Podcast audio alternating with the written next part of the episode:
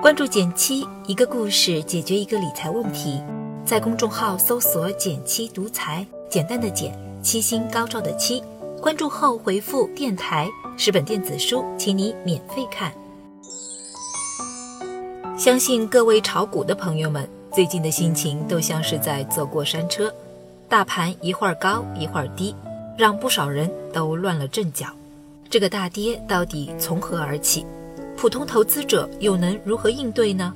今天我就简单的来和大家聊一聊。关于大跌的起因，这里我就不过多重复了。大家如果稍微看一下新闻，应该都能知道个大概。至于股市跌幅为什么这么大，其实还是跟投资者们的预期和情绪脱不开关系。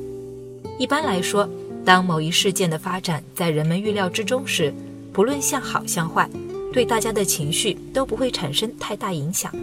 怕就怕原本向好发展的事件，突然被预料外的不利因素打断，巨大的心理落差更容易引发情绪崩盘。这一情形反映到股市上，就会出现像是最近这种暴跌的场面。但这并不意味着市场会因此一蹶不振，因为很多信号都表明。事情正向着更好的方向发展，比如越来越稳定的宏观经济数据，国家对于中小企业的政策倾斜等等。所以，对于市场来说，短期波动是必然，但从长期来看，未来回升的可能性更高。因此，我们也应该学着建立起长期有效的投资方法，替自己在未来更大概率的赚到钱。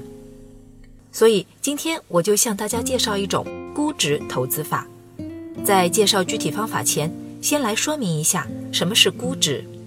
其实，对股票投资来说，市盈率就是我们常说的估值。它所参考的指标，除了股票价格外，另一个重要因素就是企业的整体盈利能力。市盈率之所以能够有效地指导投资，因为它能反映你所投资的目标在未来持续盈利和上涨的概率有多大。在市盈率低的情况下，你的投资对象未来有百分之八十的上涨概率，那么即使现在大跌，也应该继续持有。在市盈率高的情况下，未来继续上涨的概率可能低于百分之二十，那可想而知，你卖出的时机就到了。明白了这个原理，接下来我们就可以来看看这个估值具体该怎么看了。这里给大家介绍两种方法。第一种方法叫做历史平均法，简单来说就是跟自己比，比历史平均水平高，市盈率就高；比平均水平低，市盈率就低。而历史市盈率的走势，你可以在挖优狗网站上查询到。举个例子，假如你现在正在定投沪深三百指数，只要在网站上输入沪深三百，再点击估值分析，就能看到相关指数的历史市盈率了。假如你发现过去十年沪深三百平均市盈率是十三倍左右，这就意味着，如果你能在十三倍以下的区域开始定投，等市盈率达到十三倍以上了，再分批卖出，那么大概率是能赚到钱的。掌握这个简单的判断方法后，至少在高点的时候你不会冲进去，低点的时候也不会割肉了。接下来第二个方法叫做估值分析法，这个方法更加具体。就是把市盈率划分为三条线：高估、合理、低估。当你投资的股票或指数处于低估线以下的时候，说明未来上涨概率大于百分之八十，可以坚持买入和持有；当处于合理线时，未来上涨的概率大于百分之五十，可以保持正常的定投节奏；当达到高估线及以上时，意味着未来继续上涨的概率小于百分之二十。这时及时卖出才是正确决策。当然，这三条线根据你投资的对象不同是有差异的。我也同样给大家提供一个可以方便查询的网站——理性人。输入你购买的基金或者股票的代码或名称，就能看到所对应的历史市盈率走势。如果你发现目前的市盈率只比低估线略高一点，那就说明离合理区间还有一大段距离。即便你现在才开始买入，未来上涨的概率也大于百分之七十，所以不妨放下心来，大胆的买。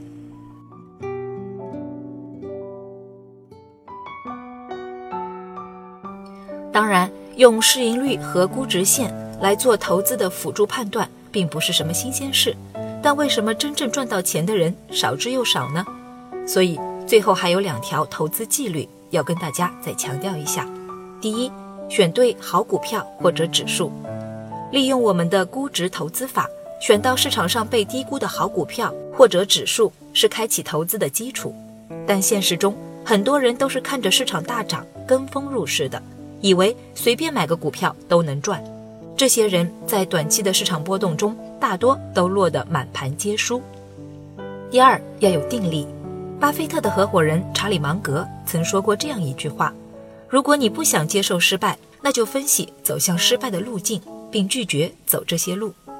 我们都说失败乃成功之母，但其实别人的失败经验也可以成为自己的前车之鉴，比如追涨杀跌。我们都知道是投资中的大忌，但又有多少人能绕开呢？想想上个月市场大涨的时候，身边还有不少人信誓旦旦，再给我一次两千九百点的机会，我一定砸锅卖铁满仓进。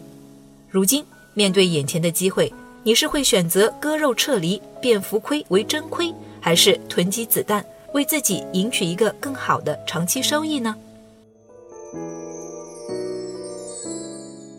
好了，今天就到这里啦。右上角订阅电台，我知道明天还会遇见你。微信搜索并关注“减七独裁，记得回复“电台”，你真的会变有钱哦。